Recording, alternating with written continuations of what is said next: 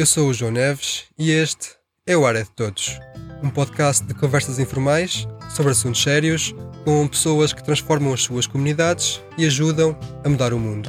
Hoje, no Área de Todos, temos Helena Trigueiro. Helena é nutricionista, passou pelo Parlamento Europeu, onde trabalhou em políticas públicas de saúde e está a tirar doutoramento em prevenção da diabetes. Enquanto comunicadora de ciência, produz a página Food at All no Instagram, onde desconstrói mitos à volta dos comportamentos alimentares e traz evidência científica para a análise da nutrição. Olá, Helena. Bem-vinda à área de todos. Olá, obrigada pelo convite. Eu fico muito, já muito um, atrapalhada com essa intro uh, de pessoas que mudam o mundo. Vai, eu tento no meu limite de existência, mas mas fico muito feliz pelo convite, até porque, porque eu sou o programa, o teu podcast, e portanto estou, estou feliz por aqui estar. Obrigado. Um, eu acho que é mais fácil do que nós pensamos mudar o mundo e acho que ao longo desta conversa acho que vai, ficar claro qual é que é o contributo que, que tu dás. E, eu começo com uma pergunta óbvia, porque eu acho que às vezes as respostas às perguntas óbvias não, não são assim tão óbvias. Um, como dizia há pouco, eu já te sigo há algum tempo e eu gosto muito desta ligação que fazes entre a nutrição e a saúde pública. Porque estamos, ou, ou eu pelo menos estou habituado a associar a nutrição a uma coisa muito mais individual com um propósito uhum. muito específico. mas quando falamos em nutrição, nós estamos só a falar de, da saúde de uma pessoa, estamos a falar, se calhar, da saúde de uma comunidade. Uh, de, que, de que forma é, é, que esta associação existe? Sim, olha, eh, eu acho que quando, quando eu comecei a interessar-me pelo tema da alimentação e da nutrição, o meu intuito foi um, a individualidade, ou seja, a ação mais individualizada, porque também era aquilo que eu via e aquilo que eu achava que era um bocadinho mais acessível àquilo que eu podia fazer. Um, depois, na altura do meu estágio curricular, um, eu fiz parte do meu estágio um, com, com acesso a, a, projetos mais, mais macro, a coisas mais de intervenção na comunidade, e gostei muito. Eu, eu, acho honestamente que uh, uh, influenciar a gestão da alimentação de uma comunidade, por exemplo, uma política pública ou algo um, que vai para além de uma consulta ou para, para além de um, de, um, de um, para um, um, é sempre uma forma muito interessante de, de poder ter um impacto muito positivo na vida de muita gente, um, principalmente na vida daqueles que depois às vezes não conseguem ter acesso um, à informação de outra forma ou às circunstâncias certas, entre aspas, de outra forma. Um, e então foi um bocadinho esse efeito multiplicador que eu acho que me atrai no âmbito da da policy, uh, você aqui parola e dizer em inglês, mas é só porque de facto em português nós, nós usamos a palavra política tanto para policy como para politics um, e portanto se me ouvis a ser parola uh, com, com o anglicismo é mesmo porque... Neste caso eu percebo porque não é bem a mesma coisa e... Exato. Quando não há uma boa palavra em português eu acho que está tudo bem. Um, aquilo que eu, que eu acho interessante em, nesta ligação entre nutrição e saúde pública, daquilo que estive a pensar que, que lá está, não sei muito sobre isto, é que parece-me que há, há, uma causa e efeito uh, a dobrar, quer dizer, que políticas públicas podem influenciar a nutrição e a nutrição pode influenciar políticas públicas uh, e podem ter consequências boas ou más nos dois pontos desta, desta coisa. Uhum, exatamente. E aquilo que eu queria perceber eu, eu contigo era como é que nós, uh, como é que policy pode influenciar na, a nossa alimentação, por exemplo, e como é que isso depois pode ou aliviar ou prejudicar policies de saúde, por exemplo, SNS e afins. Exato. Olha, eu acho que essa, essa, essa bidirecionalidade um, é parte é uma parte muito relevante porque aquilo que, que, se vê e aquilo que nós, que nós conseguimos perceber é que de facto um, a comunidade ou as, aquilo que é o, o, o extra um, gênese das políticas influencia as políticas na medida em que, por exemplo, nós temos, uh, sempre que há desenvolvimento de uma política, nós temos a intervenção um, da indústria, da academia, dos profissionais, portanto, um, é normal e é expectável que todos deem a sua posição e que façam a sua posição ser conhecida uh, para que isso tenha sido, em, tenha, tenha sido em conta. E depois temos também o impacto um, que essas medidas e, e, que a política alimentar tem na, na comunidade. Um, aquilo que nós conseguimos ver é que, de facto, por exemplo, quando falamos do caso uh, do imposto sobre o açúcar na, nas bebidas açucaradas, quando falamos, por exemplo, da questão um, da quantidade de gramas presentes no sal, de sal no pão português. Temos aqui uma data de, de políticas que são muito arrojadas, uh, até do ponto de vista europeu, face àquilo que é o normal, um, e que aqui em Portugal temos, temos este, este pequeno case study, pequeno em escala, case study de políticas muito interessantes e que depois um, eu acho que, que, devemos investir mais em perceber de que forma é que estas, ou seja, fazer a avaliação do impacto, uh, não é só tu fazeres uma política, mas é também avaliares o impacto uh, e ter medidas que te permitam perceber, ok, espera lá, deixa eu ver como é que isto está a correr, o que é que está a falhar, o que é que não está a falhar. Um, portanto, essa reavaliação, essa reavaliação, esse fechar de, do círculo para mim acho que é importante. Um, mas, portanto, esta bidirecionalidade que tu falavas é um, é parte da magia uh, e é o que faz com que depois as coisas também vão mudando ao longo dos tempos uh, e que nós também vamos percebendo o que, é que, o que é que resulta mais e o que é que resulta menos, sendo que no âmbito da alimentação tu tens aqui uh, as políticas a mexer com muitas, muitas áreas, porque tu quando mexes em alimentação, tu mexes na alimentação do ponto de vista agrícola, tu mexes na alimentação e no impacto na saúde, tu mexes um, na indústria, Tu, tu, estás a mexer com, muitas das vezes até, e nós vemos isso em populações que não têm acesso à alimentação, estás a mexer com o potencial cognitivo uh, e laboral de, de uma nação. Portanto, um, eu, eu, acho que nós, nós não damos a devida importância à alimentação, e isso vê-se também no âmbito da política, um, mas parece-me que quanto mais evidência temos, uh, mais razões teríamos para, para fazer. Se, que que consequências positivas, ou seja, que impacto é que foi medido, por exemplo, tu deste exemplos do sal e do açúcar, uh, sei que para a mesa do sal acho que ainda é algo recente, mas já é possível retrair, uh, extrair uh, conclusões preliminares, pelo menos, sobre, sobre essa, essa política? Sim, olha, no caso do imposto do açúcar, um, das bebidas açucaradas, aquilo que se percebeu foi um, uma diminuição do consumo de, dessas bebidas e houve uma estimativa uh, de umas quantas toneladas de açúcar um, que foi, foi apresentada há uns tempos. Hum, não sei dizer o, o valor específico, mas, mas de facto sim, e parece que, que temos aqui um exemplo muito positivo também, o mesmo está a ser avaliado um, em outros países, sei que na Austrália há duas semanas se falou do assunto, um, tem, temos aqui, lá está, um, um, impacto que eu diria que, e, e, quando eu falo do açúcar, não é o objetivo, lá está, de vilanizar, mas aquilo que se verifica é que o, aquilo que são os alimentos que encontramos, por exemplo, num supermercado banal, numa cidade, eh, numa periferia, por exemplo, um, aquilo que são os, os, alimentos menos saudáveis, muitas das vezes são aqueles que parecem economicamente mais acessíveis um, e também são aqueles que oferecem às vezes um maior número de calorias de suposta energia uh, por um menor preço. E então esse rácio às vezes pesa e às vezes são feitas escolhas em função daquilo que se pode pagar e daquilo que se acha que vai receber um, em função daquilo que se comprou. E portanto eu acho que parece-me interessante, um, por exemplo, este imposto e também outras medidas uh, para, para facilitar um bocadinho o acesso uh, que os consumidores tenham alimentos mais pensados também na, na, a nível da saúde, não só do ponto de vista organolético, ou seja, do sabor, do, do interesse, do, do gosto, etc., mas, mas, também que seja, que seja pensada a alimentação que é disponibilizada às pessoas de forma a que uh, uma alimentação saudável, saborosa, sustentável não seja só uma coisa de rico, uh, porque não pode ser. Um, portanto, não, há um sistema alimentar que seja pensado para todos se não der para todos e se não for disponível a todos. Um, e, portanto, isso, isso parece-me relevante. Tu perguntaste-me no impacto. Um, aquilo que nós, que nós vemos e que a literatura tem mostrado é que, de facto, quando tu consegues ter comunidades bem alimentadas, tu tens uh, comunidades que, que, que, conseguem estar uh, capazes de trabalhar em prol do seu potencial.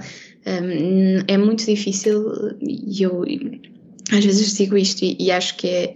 Nunca estive nessa situação, felizmente, mas eu acharia muito difícil sonhar com fome. Quando uma pessoa está com fome, acho que é muito difícil ver para além do que é a dificuldade iminente de não conseguir alimentar-se. Uh, e, portanto, uh, só a, a, nível cognitivo, a nível laboral, a nível de desenvolvimento uh, de, uma população, a comida é algo basal.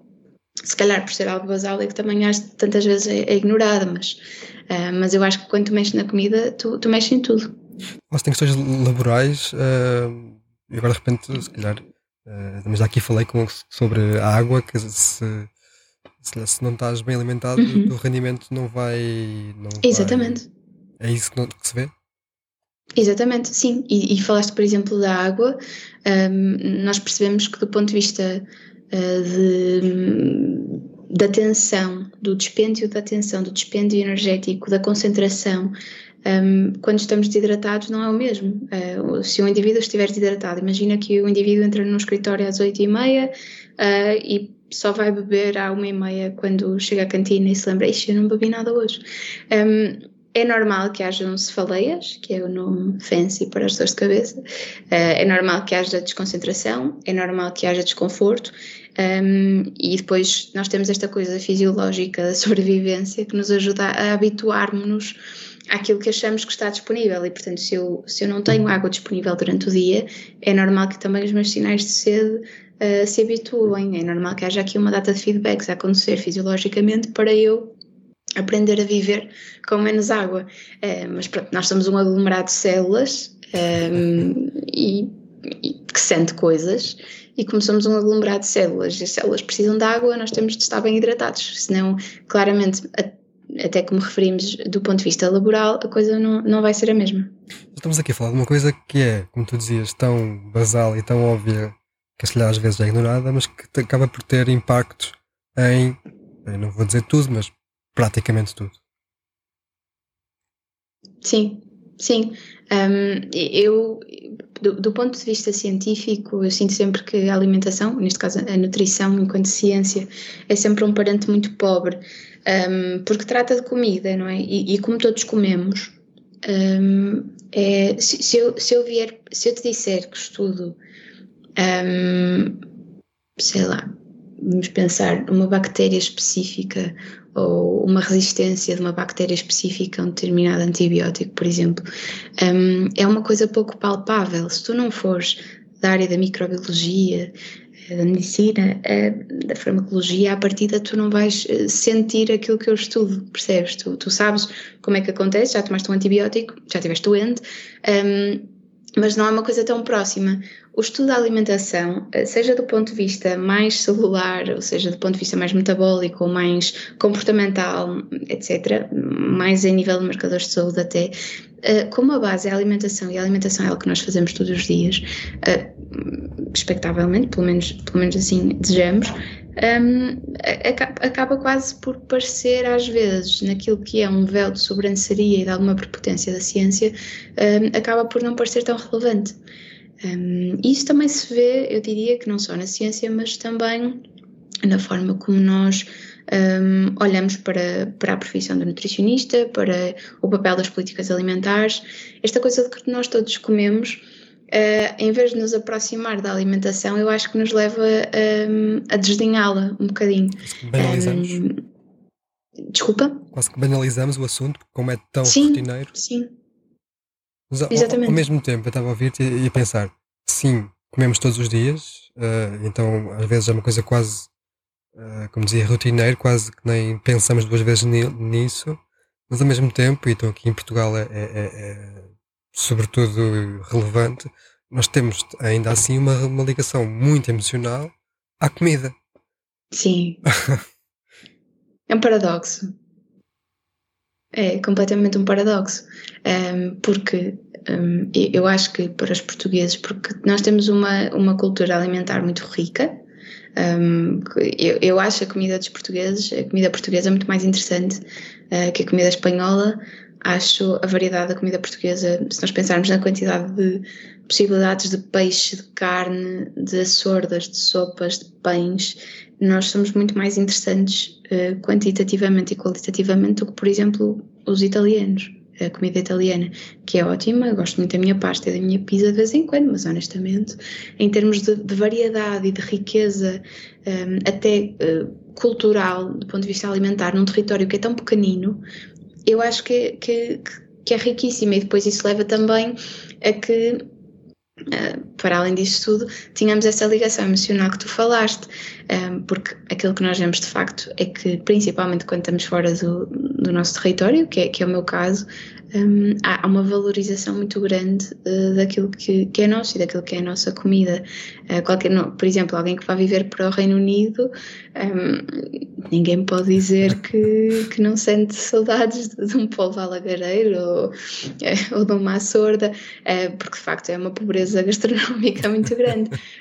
Mas sim, há esse paradoxo, esse paradoxo de, de um povo que vive com a sua alimentação muito presente, mas que também não lhe dá, não lhe dá a devida importância. Tens alguma algum palpite ou algum sobre que isto acontece? Um, eu acho que eu diria que reside um bocadinho naquilo que nós falamos, ou seja, o facto de ser uma coisa banal e é, ser uma coisa que nós fazemos com regularidade e com um, com algum desprendimento, porque também, por exemplo, no âmbito que são as ciências da nutrição, um, as ciências da nutrição em Portugal são uma coisa recente. Um, o Brasil tem mais de 100 anos de história de nutrição. Para o, no Brasil, uh, a alimentação é um direito constitucional, é, é um direito um, que está legalmente uh, expresso. Em Portugal, não. Também porque nós temos 40 anos de ditadura. Uh, e eu, eu acho honestamente, principalmente vendo de longe, eu acho que ainda nós, que nós ainda não, não assimilamos o stress pós-traumático da, da, da, ditadura. Acho que nós ainda não assimilamos o impacto que teve, por exemplo, a fome em milhões de, de pessoas em Portugal. Um, acho que é, é muito curioso, uh, por exemplo, falando de fome, eu acho que e era algo que os meus amigos, eu, estive com português esta semana, neste fim de semana, e estávamos a dizer isso.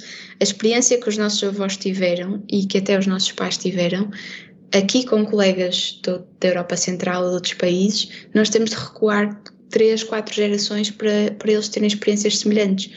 Uh, a experiência às vezes de escassez que os nossos pais uh, na década de 70 até na década de 80 antes ali de haver um crescimento económico grande tiveram é, é muito grande. Uh, portanto, uh, o fosso, uh, por exemplo, o fosso de educação que há entre mim e a minha avó, embora eu acho que ela seja uma pessoa bastante mais capaz até do que eu, porque acho que é uma pessoa com potencial extraordinário, mas, mas é muito grande, porque não, não houve possibilidade de estudar, porque houve fome, um, e, e mesmo pensando, por exemplo, naquilo que são as oportunidades que, que a minha mãe teve até, até os meus avós regressarem da, da imigração, uh, é, é, preciso, se calhar, eu pedir, pedir histórias dos bisavós, dos trisavós, a um colega meu holandês, a um colega meu alemão.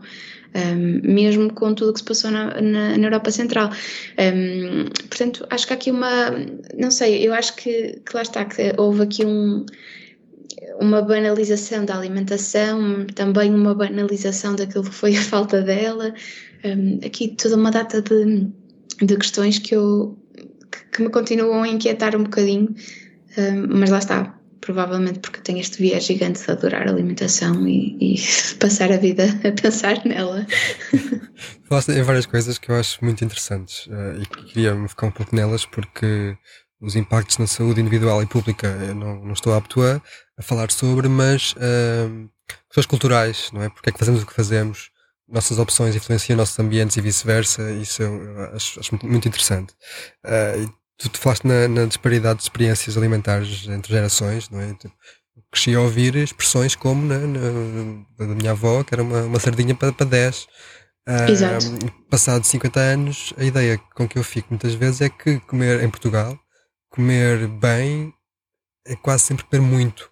E se calhar uh, comer demais se calhar, como dizem, ainda estamos a, a, a, viver a ressaca dessa miséria, digamos assim. Eu acho que sim, eu acho que nós vivemos, em termos de alimentação, e principalmente, talvez não seja o que algumas pessoas conseguem um, empatizar, ou pelo menos ter tido essa experiência, mas para quem vem de um meio rural, que é o meu caso, uh, um, eu acho que é, o mais comum é ouvir essas histórias. A Codeia Velha que durava três, três dias e que ninguém queria comer porque era para o irmão mais novo, um, ir para o campo com fome, vir do campo com fome.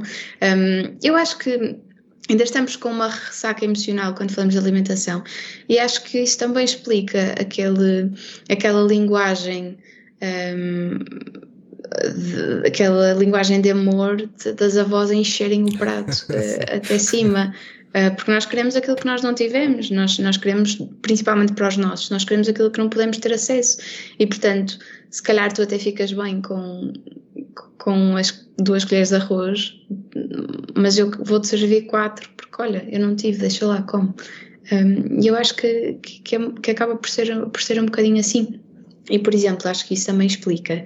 Uh, por exemplo, talvez, não diria que, que, na minha geração, mas, mas acho que isto, isto acontece aqui com. E eu, pelo menos, sentia que via isso um bocadinho na, na escola e também em intervenção com, com crianças. Acho que me apercebia um bocadinho disso, que é um, numa certa altura, principalmente falando ali de anos 70, etc., tu teres acesso a um produto que é que chamamos hoje, lá está, ultraprocessado, por assim dizer, portanto, algo que vem embalado, algo que. Portanto, era uma coisa um bocadinho mais um, requintada, menos comum para a maioria das pessoas. E, portanto, quando tu chegas ao ponto de ter esse poder de compra, se calhar uh, entre uh, dares ao teu filho um pão com queijo banal, para ti banal, uh, ou dar se calhar um produto embalado a que não tiveste acesso e que agora podes comprar, se calhar há ali uma, eh, eu acho que acaba por haver ali também uma compensação. Creio que tenha mudado também porque a nutrição começou a ser mais falada, começamos a falar mais da, da importância uma alimentação saudável, de da valorização de lanches nutritivos nos, nas escolas para os miúdos, etc. Mas eu acho que houve ali uma fase um, anos 80, anos 90, início dos 2000, em que tenho a certeza que também houve muito disso, no sentido em que eu não pude ter acesso aos chocolates e aos bolos embalados um, e aos refrigerantes. E olha que bom que o meu filho pode ter, então ele escolhe e eu disseram-me que não tantas vezes que eu a ele não lhe quero dizer que não e vai. E eu acho que isso ainda é ressaca emocional alimentar do Estado Novo, eu tenho a certeza. É, mas que, pá, não, não temos vidas suficientes. Estava tanta, tanta, tantas teses, só que nós não temos vidas suficientes para tanta tese que, que era bom fazer. Estou, a ouvir e, e estava a ouvir e, e, e estou a identificar-me porque com a minha avó era, era refrigerantes e iogurtes, curiosamente. Uh, havia sempre e ela fazia questão e, e tenho memórias de, de na infância, muito novo, ir lá almoçar uh, depois da escola e se, se, não havia, por exemplo, um sumo qualquer, ela ficava. Uh, lá está, como se tivesse falhado. Inquieta e triste, sim, sim, não é? Uma falha. Sim. É isso, Mas eu, é o, isso. Que, o que depois me parece, e isto uh, que eu vou dizer é completamente infundado, isto é um, é um bitite. Que é. Tens à vontade. que é. Uh, o podcast é teu, podes tudo, João. Boa. Uh, essa ressaca uh, que eu percebo é emocional, de como dizias, eu não pude, por isso toma, pode depois ter uh, consequências negativas. Hum, sim, e, sim, e, sim, e eu tenho, sim. lá está, a parte do, do bitete é esta, mas falando da minha experiência, aquela questão, apesar de uh, haver alguma abundância de tens de comer o que está no prato, uh, até uhum. ao fim, uh, ou seja, esse excesso mas em boa fé, uh, provavelmente tem consequências. Tu concordas com isto? Consegues eh, perceber? Sim, olha, e, e até, lá está, vou, vou, já dizer, acho que há aqui dois pontos que aquilo que tu me disseste, eh, que tu disseste me, me recordou. Vou começar pela, pela, linha que tu apresentaste, que eu, que eu concordo, claro, não é? Portanto, se houve, a, partir, a partida, se, se tu tens um, acesso a alimentos menos saudáveis, uh, se tens acesso a. Um, uma alimentação sem grande orientação, não quer dizer regras, porque eu acho que quando as coisas são apresentadas de um ponto de vista positivo e, e com uh, sem aqui haver a conotação negativa, uh, também não, não se entra muito pela questão das regras, é só porque é melhor e porque é bom um, e porque na verdade também as coisas não têm de ser proibidas, uh, podem existir em diferentes frequências, um, mas eu diria que sim, não é? Porque depois há, há, há, é mais fácil cair aí cair numa alimentação que é ela mais processada, mas eu depois ia para o segundo ponto que me recordou aquilo que tu disseste, que é eu também sentir que um, há uma. Principalmente porque também a, maior parte das pessoas que nós vemos uh, no espaço uh, mediático. Eu, eu, diria que, que, vá, que o, o, conteúdo que nós consumimos, até nos ecrãs, é todo ele bastante urbano. Um, e eu acho que nós temos um bocadinho menos ligação com aquilo que é terra, com aquilo que é agricultura. Um, no meu caso não aconteceu, porque lá está, porque, porque sempre tive os meus avós um, e uma, uma proximidade grande com aquilo que eles faziam, com aquilo que eles punham na mesa, uh, mas eu acho que isso não é sempre comum. E quando tiveste, lá está, um êxodo mais para, para as urbes, uh, quando vives num país que é estupidamente centralizado em Lisboa e que tudo o resto é paisagem, um, é muito fácil haver um, um desligamento um, daquilo que é a agricultura. É normal a agricultura ser uma coisa de velho, de chato, de, de quase de. Há uma sobranceria em Portugal em relação à agricultura que eu acho que é. Que não, acho que não faz bem a ninguém e acho que não dá para fazer uma boa, uma boa educação alimentar uh, sem ter uh, conhecimento sobre como é que as coisas aparecem, de onde é que vêm, sem haver esse interesse, honestamente. Um, eu não me apetece nada ouvir alguém falar da sua Santos de abacate igual a 3 mil outras que eu já comi, tipo, com aquele ovo escalfado igual a 20 mil que, que já vi. Um, alguém que saiba muito bem falar sobre um pudim proteico, mas que não saiba que tu estás-me a falar de alcobaça e, e há muito mais em alcobaça do ponto de vista alimentar que a maçã uh, e que nunca tenha pensado em quantas, quantas couves se vê por aí. Eu acho que, eu acho que essa, essa. Lá está, mas é básico, sabes? Eu acho que depois é básico, é agrícola, é rural.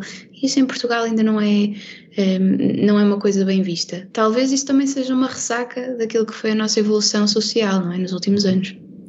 Talvez ajude a explicar. Uh, se calhar alguma dissonância de, ou seja, não sabendo de onde é que vem, também não percebemos uh, para onde é que pode ir, como é que temos uhum. de incluir na, na, na alimentação. E, e isto leva-me a, a, a, dar a volta. É? Como é que parece-me que muitas. Um dos possíveis pontos de partida de política de, de alimentação será a educação para, para, para a alimentação. Uh, e, e se calhar começa por aí. E se calhar começando por aí, podemos evitar, uh, evitar uh, políticas de obrigação ou de proibição, não é? de, de não vender certos tipos de produtos uh, no, em escolas ou em hospitais ou ajuda, acho que é algo desse género. Sim, eu percebo o que queres dizer. Eu aqui normalmente vou mais por uma abordagem de o que era mesmo bom era ambos, mas aquilo que nós vemos é que, pois é, eu quero tudo, estás a rir, mas é verdade, mas que era bom era ambos. Uh, mas é verdade, e lá está, e aquilo que nós, que nós percebemos é que se formos só, se tivermos de escolher uma, uma abordagem mais educativa, ou seja, se, se tivermos de escolher investir na educação alimentar ou investir em políticas mais de uh, melhoria dos ambientes alimentares, aquilo que nós percebemos é que, um, de facto, a educação alimentar só não chega. Ou seja, é importante que haja educação alimentar, é importante que as pessoas percebam o porquê e o como, não é? E, e o para quê, uh, mas depois, se não houver um ambiente alimentar propício a, a coisa não vai acontecer. E tens um exemplo muito fácil um, e, e do, lá está, e que me é próximo, honestamente. Uh, a educação alimentar podia estar lá e eu poderia saber que haveria coisas muito mais interessantes para comer às quatro da tarde no quarto ano do que gomas, mas se houvesse uma loja fora da escola com gomas e eu pudesse aceder facilmente, um, e se as gomas fossem mais baratas que o pão com qualquer coisa, provavelmente iam as gomas. Um, eu acho que aqui também tu, tu acabas por ver que muitas das vezes as, um, as intervenções em educação alimentar falham porque depois não há o suporte ambiental para elas serem, serem bem-sucedidas. Uh, portanto, eu diria que concordo, sim, que a parte da educação é, é importante, mas depois a questão da gestão do ambiente também.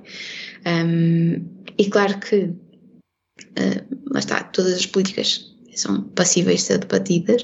Um, a questão da proibição no âmbito um, da escola, dos ambientes hospitalares, etc., para mim é algo que me faz sentido, porque se a escola é um espaço de educação e se eu num raio de 400 metros à volta de uma escola sei que tenho pai quatro ou cinco estabelecimentos a vender um, chocolates, etc., eu tenho de garantir que na escola que há alimentos saudáveis a um preço acessível um, e que há uma gestão da oferta para que não seja aquilo que costumava ser, e pelo menos aquilo que eu vivia e que via, uh, que era pânicos, croissants uh, e 15 chocolates diferentes, se calhar que eu te conseguia enumerar. Uh, portanto, um, eu acho que aqui eu percebo, e eu acho sempre que, um, que aqui a gestão da educação e da oferta deve ser pela positiva, uh, mas aqui, se tu não fizeres uma, uma melhoria do ambiente, principalmente em espaços de, como, como a escola, fica muito difícil tu, tu garantires que, que os alunos têm acesso a uma alimentação adequada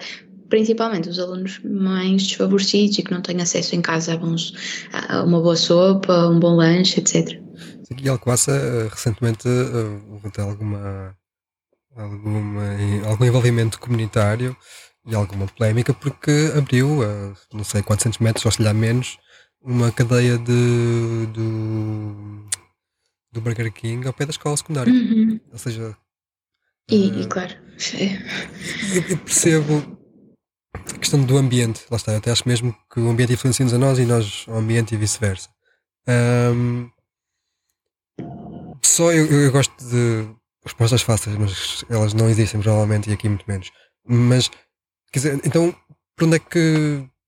Como é que tu começavas a, a, a resolver esta questão? Porque eu, eu percebo, uh, e contra mim falo, não é? às vezes também sei que há opções melhores, mas há ali uma e é tão mais apetecível. E se calhar, sim. como diz há pouco, até é mais barata. Sim, sim, olha, eh, eu acho, como te tinha dito há bocadinho, acho que a abordagem mista aqui acaba por ser muito relevante, porque tu queres ter acesso à informação um, e queres ter acesso à informação que não seja punitiva e não, uh, não te deixe com uma relação péssima com a alimentação, que é o que acontece muitas vezes, infelizmente. Um, eu, eu, também acho que acabei por me irritar um bocadinho com a forma como, como estava a ouvir sobre nutrição, porque acho que um, aquilo que se entende por nutrição ainda é sempre muito associado a emagrecimento, algo punitivo, restritivo, proibido, etc. Um, e isso estava-me a irritar. E também por isso é que me desligou, acho que me desliguei um bocadinho uh, também de, dessa, dessa vertente. Uh, mas eu diria que teres uma educação Uh, baseada em evidência, teres informação acessível às pessoas, uh, ter ciência bem comunicada sem ser prepotente e sem ser incompreensível. Um, e também uh, depois teres essa melhoria dos ambientes que passa pelas escolas, passa pelo, pelo local de trabalho, uh, passa pelo, por teres acesso a alimentos que, que não te custem a ponta do rim. Portanto, há aqui uma data de coisas que, que, que depois acabam por, por jogar. Um, e por, coisas que me parecem relevantes, por exemplo, do ponto de vista dos ambientes que estávamos a falar, são, por exemplo, as cantinas. As cantinas têm um papel uh, ah, nuclear nas comunidades. Ainda por cima, um, é, acho que é de conhecimento comum, geral, quase universal, de que a comida é, é francamente má. Se calhar, olha, eu começava por aí. Lembrei-me agora. Sim, porque nós temos um problema grande nas cantinas eh, que acaba por ser, muitas das vezes, um, ter de fazer concursos para garantir refeições a preços muito baixos. Um, e que depois o modo uh, como as coisas acontecem não é apetecível, não é cuidado. Um, e, eu, fico, eu, eu, acho que não conseguia fazer o trabalho muitas vezes que meus colegas que tenho colegas a fazer, de, de conseguir uma refeição completa um, a ficar a 1,30€ e tal, 1,40€ ou o que seja, ou a menos até, um, porque é de facto muito difícil. Mas tens a vantagem, o facto de teres alimentação tão standardizada e, fornecida por empresas, eu acho que do ponto de vista de, de, safety, de segurança alimentar, do ponto de vista de safety e do ponto de vista de, hum, normalmente, pelo menos falando aqui na maior parte dos casos, de variedade, etc. Ok, tens pontos muito positivos, mas depois do ponto de vista da, um, da apreciação um, sensorial, eu acho que de facto um, lá está, que se perdeu. Mas, mas claro, lá está. Pois acho que, acho que aqui há, há muito trabalho a fazer até para que se goste de comer em comunidade, para que se goste de comer nas cantinas e para que depois à porta de uma secundária não haja uma fila de 2 km para o Burger King, como falaste, porque é aquilo que eu, eu lembro-me, se abrisse um Burger King à porta da minha escola secundária, um, era normal que 80% dos estudantes não, não fosse para a cantina. Um, é? E portanto eu acho que aqui depois também a parte social e a parte económica entra, porque depois uh, tu não queres ser aquele que come na cantina, porque tu não queres ser o que não é fixe, ou o que é pobre, ou o que é percebido como tal, um, e portanto depois também tens aqui uma data de, de, de, conflitos e de coisas que entram, que entram para a mesa, literalmente. Está, há muitas externalidades, uh, muitas coisas que a alimentação vai tocar. Uh, eu nem tinha noção de metade. Um, mas só esse reconhecimento já é, já é qualquer coisa, porque lá está, para quem está dentro da, desta sopa de informação e deste tema, a coisa é fácil de perceber. Mas se depois não comunicamos e se depois continuamos a ver a alimentação só na vertente do emagrecimento uh, e do que é que não se pode e do que é que não se deve e não sei o quê, honestamente é muito, é muito redutor. É muito redutor. Antes de irmos à, a parte de, comunicação, eu queria. Uh, acho, acho que para ajudar a clarificar esse. Um, nós já falámos de exemplos da, questão do, do, açúcar, do sal, de certos produtos que não podem ser vendidos. Uh, além desses, qual é que é para ti o melhor exemplo de política alimentar? Um exemplo concreto que não seja a roda dos alimentos? Uhum. Não, olha, tens Uh, felizmente, eu acho que acabamos por ter em Portugal coisas muito interessantes a acontecer. Eu diria que o facto, por exemplo, de estar estabelecido, nós termos guias de orientação disponíveis para toda a gente uh, no portal do Plano Nacional da, da Promoção da Alimentação Saudável, parece interessante. Neste caso, eu estou a falar, por exemplo, das orientações que eles fazem para fornecer uh, opções vegetarianas nas escolas. Uhum. Um, as orientações, estávamos a falar de cantinas, por isso o meu pensamento está um bocadinho enviesado para aí, um, mas por exemplo a questão de, de ter orientações, porque acho que a maior parte das pessoas não, não se apercebe, um, mas mesmo nas cantinas escolares há orientações muito específicas uh, para aquilo que pode ser servido, para a variedade, para a rotatividade dos alimentos. Um, podemos falar, por exemplo, também de campanhas até nível de hidratação que Portugal já fez super interessantes um, para, para estimular o consumo de água própria, porque água pública, da água pública, desculpa, não é própria, um, da água para consumo próprio, um, porque a água em Portugal é muito boa e, e portanto nós temos uma, uma, água de uma qualidade excepcional, uh, não faz sentido que ela não esteja disponível em todo lado, não faz sentido que se fechem os bebedouros nos parques quando se faz um festival, não faz sentido que se eu for dar uma corrida não consiga encontrar um bebedouro público em Portugal. E portanto lá está, acho que há uma data de coisas que às vezes até são pequenos nudges, pequenas, vá, uh, pequenos esforços uh, para empurrar uh, a decisão e a tomada de decisão que são muito interessantes. Mais coisas que eu, que eu acho que são, que são relevantes. Acho que só, por exemplo, se pensar naquilo que, que é a oferta escolar já é muito interessante porque um, porque já estive em escolas, por exemplo, do Reino Unido e, e vejo que a realidade é muito diferente. Um, e, portanto, aqui também, é, é, para mim, é relevante aquilo que se faz em Portugal a nível de política alimentar, porque se faz muito com muito pouco. Acho que os recursos são, não são aquilo que deviam ser, um, e mesmo assim, aquilo que é o espólio um, de recursos uh, didáticos, de comunicação, de políticas, é muito grande. E, portanto, eu, acho que isso me deixa, me deixa orgulhosa, principalmente quando compara, por exemplo, com Espanha, que, do ponto de vista de nutrição e políticas alimentares, é bastante interessante. A França uh, não tem uma expressão da, daquilo que é a profissão do nutricionista como Portugal tem. Um, é, portanto, acho que Portugal, apesar do, do atraso, uh, portanto, de ter partido um bocadinho atrás, consegue, um, em termos daquilo que são as intenções deste programa nacional e aquilo que se faz do ponto de vista de comunidade, de políticas públicas um, e até do que se vê em algumas autarquias, que é muito interessante, uh, consegue ter aqui um, um papel muito relevante e, e, acho que consegue ter um papel de destaque que eu, que eu acho que deve, deve orgulhar. E o que é que falta fazer?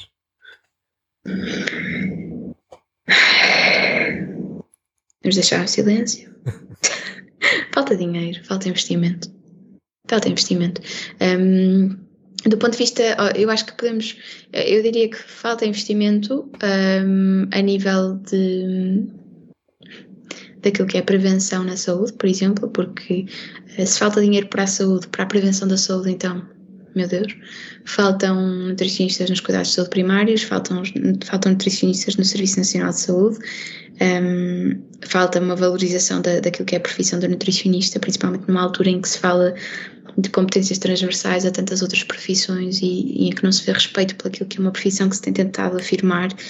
Um, falta um, sairmos um bocado desta, hum, desta lenga-lenga, desta cultura do, uh, da dieta e, e, que às vezes é, tão, é feita de uma forma tão nociva e que leva tanta gente a tanta doença. Um, falta perceber como comunicar sobre alimentação, alimentação saudável uh, sem entrar então nesses, nesses, uh, nesses, nesses diálogos e nesses uh, monólogos nefastos que levam as pessoas a ter comportamentos muito maus e, e, que levam as pessoas a ter uma relação com a comida péssima. Falta, falta nutricionistas das escolas, faltam nutricionistas a serem contratados pelas empresas para melhorar aquilo que é que os seus trabalhadores têm acesso falta as pessoas terem dinheiro para poderem ir ao nutricionista um, quando deveriam, porque também se alguém está apertado do ponto de vista económico, eu percebo que ir ao nutricionista não é uma prioridade, eu percebo. Um, e portanto, olha, se calhar continuava aqui até à meia-noite a dizer-te o que é que falta, porque falta muita coisa. Lá está, muitas delas resume-se ao, dinheiro e, e, eu fico ainda mais uh, confuso porque uh, acho que é muito fácil, diz-me tu, mas é acho que é muito fácil fazer o argumento de que uh, investir, por exemplo, em nutricionistas no, nos, nos, cuidados de saúde primários poderia, daqui a 10 anos, evitar claro. X operações, Y, o que seja. E até a perda do, do, PIB, porque as pessoas morrem mais cedo, travam mais até ao trabalho, porque têm mais problemas de saúde. Lá está, isto vai, vai a todo lado. Claro que sim, claro que sim. Só que depois há a questão da, da equivalência na temporalidade, ou seja, aquilo que são, e, e vamos, portanto, falando de uma forma muito simples, naquilo que é um investimento até no âmbito de um mandato político, uh, um mandato político tem quatro, um mandato quatro anos, a nível europeu cinco anos, portanto, aquilo que é a, temporalidade dos mandatos não acompanha aquilo que é a temporalidade do, if, do impacto uh, das políticas para a prevenção da saúde, uh, para a saúde e para a prevenção da doença, digo eu. Portanto, tens aqui um desfazamento no tempo que leva a que não seja tão apetecível, até do ponto de vista político, até do ponto de vista eleitoral, que se façam certos investimentos. Um, é uma das externalidades que condiciona, como, como muitas, mas eu diria que aqui a questão do que tu, que tu referiste bem uh, do impacto. Mas de facto, muitas, há, há impactos mais uh, a, a, curto prazo que nós conseguimos perceber, uh, como falamos, por exemplo, voltando aqui aos trabalhadores, não é? O trabalhador está bem alimentado, está bem hidratado, consegue uh, ter uma qualidade de vida boa, considerada boa, um, percebemos que o trabalho vai ser melhor à partida, não é? vai ter mais, mais rendimento e vai produzir mais. Em formas, de uma forma muito simplista dizendo. Mas depois também me parece que há aqui uma questão que, que eu acharia que é, que é relevante, um, que é um, aquilo que nós medimos e quando é que podemos medir o impacto na saúde cardiovascular, etc. E disso ser tão mais longo, vá tão mais para lá do que, do que é um, a possibilidade da pessoa que implementou as medidas de poder muitas vezes escolher os louros ou, ou fazer uma, uma revisão da implementação. Um, agora, até do ponto de vista só taxativamente económico, há imenso benefício. Uh, completamente. Um, e até para prevenir aquilo que são, e principalmente para prevenir aquilo que são depois um, gastos que têm de ser feitos do ponto de vista uh, dos cuidados secundários, terciários, etc. Agora, ainda a questão uh, da comunicação da saúde e a, e a, tua página, que eu acho que pode ser um, um, um bom pontapé de partida para criar consciência que criará essa pressão, no bom sentido, para, para, para agir dessa forma, politicamente e não só. Um, porque é que criaste a página e o, o, que é que, o que é que pretendias, ou o que é que pretendes uh, comunicar, que, que, que, mensagem é que queres passar? Olha, eu criei a página, eu acho que eu acho honestamente, e isto não é muito uh, positivo nem motivacional dizer, mas acho que criei a página à custa daquilo que muitas vezes me move, que é a irritação. Estou irritada, fico irritada. acho que é uma excelente motivação. Irritada, para não dizer uma palavra menos amigável, e, e, à, e à custa da irritação, às vezes vou fazendo coisas. E, e a página nasceu de eu estar irritada, nasceu uh, de eu sentir que Uh, primeiro, sentir também que, que, devo combater o meu síndrome de impostor, de achar que não tenho nada para dizer e que não devo dizer nada e que calada estou bem, uh, porque, porque obviamente que ele, que ele existe. Um, ehm, que cresceu por, porque percebi Uh, também porque andava também pelo Twitter e percebia que não havia muita gente a falar de alimentação e havia muita gente que quando falava não gostava. Percebi porque andava no Instagram uh, e estava farta de panquecas, tipo, já não havia pachorra para marmitas, estava mesmo. E, e, tipo, e quando queria representatividade daquilo que é nutrição, Uh, dentro dos parâmetros daquilo que me movem mais e que me apaixonam, porque não há nada contra panquecas e marmitas, acho tudo bem, nada contra, mas também se eu só vir representado isso, sobre nutrição naquilo que é o panorama digital português. Um, lá está, olha, irrita, João. irrita, e portanto, um, o que acabou por acontecer foi que eu comecei a fazer alguma comunicação uh, no Twitter, mas também na minha página, na altura privada, um, mas aquilo começou a crescer e comecei a ter demasiada gente na, na, página privada, então decidi fechar a página privada e depois abrir uh, uma pública, Food Etol, Etol porque é a abreviação que se dá depois ao contínuo de escritores, uh, de autores, vá, num, num determinado paper, uh, num artigo científico, então pareceu-me que era interessante, porque a minha ideia sempre foi falar da comida e do resto, e portanto pareceu-me bom trazer o resto da ciência, que são os nomes que, que não têm direito ao apelido na, nas citações. Um, e, e, pronto, e veio um bocadinho daí. Um, eu confesso, eu fico feliz por ter chegado à página, uh, porque a página, infelizmente, é algo com que está, onde eu não consigo investir imenso tempo, mas um, que acaba por ser um espaço micro, espero eu, boa influência.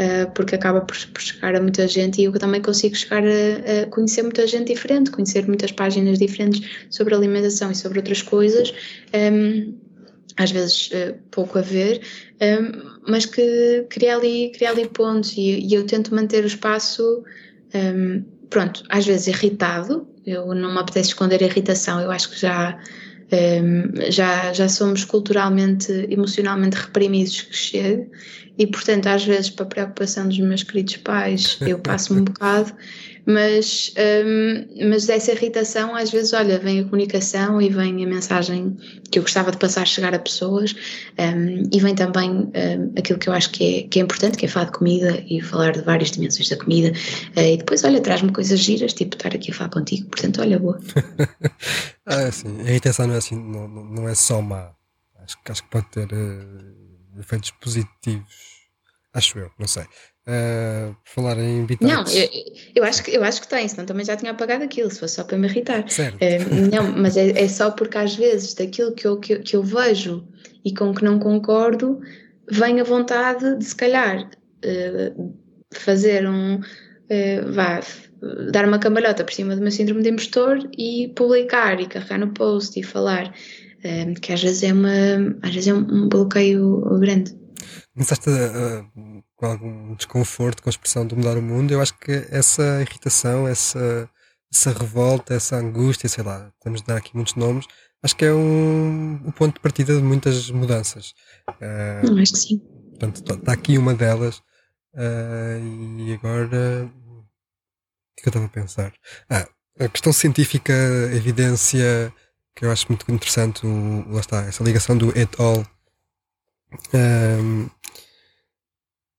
Irritava-te também que não se falasse, que só falasse pouco de nutrição e falasse só de alguns temas e muitas vezes se, se falasse com pouca evidência, com, com pouca propriedade sobre nutrição? Pois sim, sim, uh, sim. Um, chegou, chegou a acontecer até uh, uma altura em que eu já, uh, se eu visse alguma coisa sobre alimentação, já, já quase nem lia, já preferia nem ler. porque, está, porque me apetecia irritar-me. Um, nós temos de facto uma quantidade de, de, de, coisas a serem postas nos ecossistemas digitais que nós consumimos diariamente, nós passamos muito, muita hora a olhar para ecrãs. Um, e portanto é muito fácil uh, consumir uh, muita informação que é desinformação e muita informação que não é, não, tem, não é baseada em evidência, não tem ali suporte científico nenhum e que depois desencadeia uma data de, de gatilhos e de comportamentos que são baseados em crenças não fundamentadas, não é? Um, e isso na alimentação, se calhar talvez por comermos todos e por acharmos que todos temos um, direito a falar com conhecimento de causa sobre, sobre a comida, um, dá muita asneira. Um, eu, eu, diria também que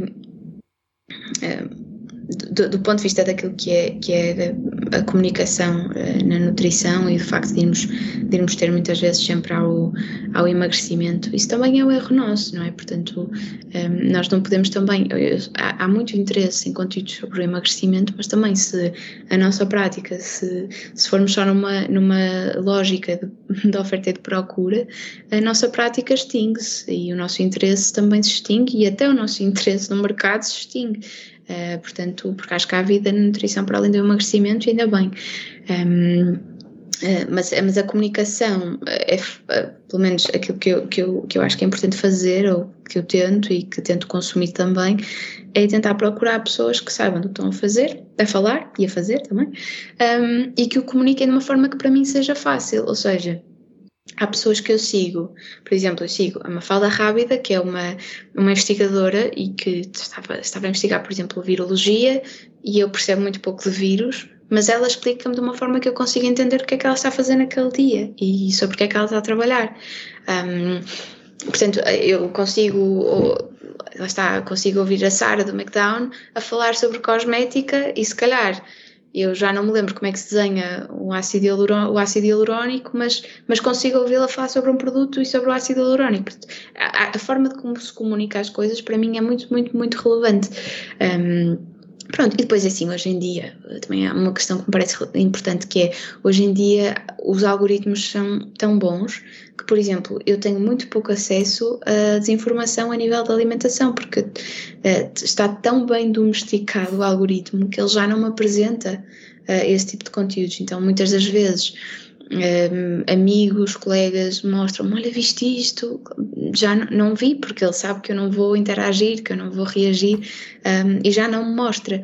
Uh, e portanto, depois isto leva àquele vá, uh, encaixotamento uh, em que ficamos uh, empacotados na, nas caixas do nosso algoritmo e daquilo que ele acha que nós queremos ver uh, e não vemos para lá disso, olha, às vezes para o bem, outras vezes para o mal, mas acaba por ser um bocadinho isso, pelo menos tem sido isso que eu tenho sentido. Irritas-te menos agora com, com o algoritmo domesticado? Não. eu acho que o silêncio respondeu tudo depois. Eu acho que não. Porque lá está, se calhar não me irrito com, com, uh, com as. Se calhar não, não, me irrito, não me irrito tanto com as panquecas que saem a contra o placado, mas olha, se calhar irrito-me com outras coisas e portanto. Um, ehm, mas também acho que, acho que é saudável, um, ehm, até certo Sim. ponto vá. Mas eu acho honestamente que um, ehm, de contrariar a passividade, contrariar esta ideia que não precisamos ter espírito crítico, contrariar esta ideia que tipo, oh, se calhar estás calada, estás melhor, também não chateis, ainda vais irritar alguém, depois aquela pessoa vai ficar zangada contigo. Às vezes é preciso mandar um bocado as coisas às ortigas. Boa. um, agora deixaste-me sem chão.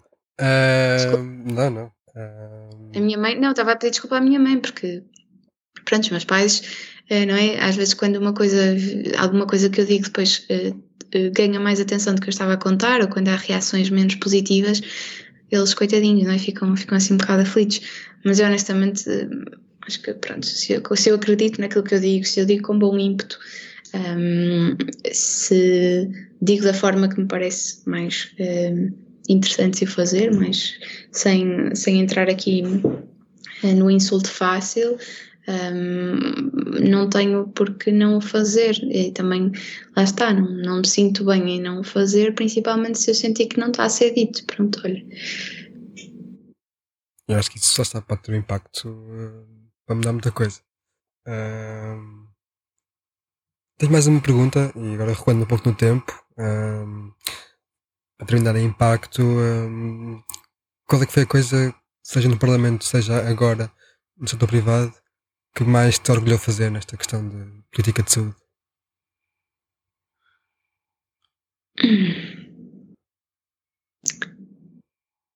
Boa questão. Uh, honestamente, eu, eu acho que não, não é uma coisa em específico, mas eu acho que, e, e agora lá está, vai ser uma, uma questão um bocadinho mais, mais pessoal, uh, mas eu acho que houve uma altura em que eu também acreditei, uh, e acho que me convenci, que as pessoas que trabalham em nutrição e que falam nutrição acabam por uh, só conseguir fazer coisas muito circunscritas àquilo que são os limites da sua área de atuação. Um, e nós hoje em dia cada vez ouvimos mais falar em especialistas, em especialismos, um, e isso sempre me deixou um bocadinho angustiada, porque não é uma coisa que me seja natural. Eu nunca quis ser especialista de nada e continuo sem querer. Um, e portanto, como sempre tive esta intuição mais generalista e este interesse mais generalista pelas coisas, uh, eu acabava por adiar sempre as decisões sobre o que estudar, para onde estudar, etc., porque, porque me sufocava a ideia de só fazer uma coisa. E depois conformei-me com isso, de certa forma, e entrei um bocadinho naquela linha de pensamento um bocado tuga, tuga mesmo, que é um, que tu, a tua profissão é aquilo, é aquilo que foi o teu curso. Um, tiraste um curso, então a tua profissão vai ser aquilo.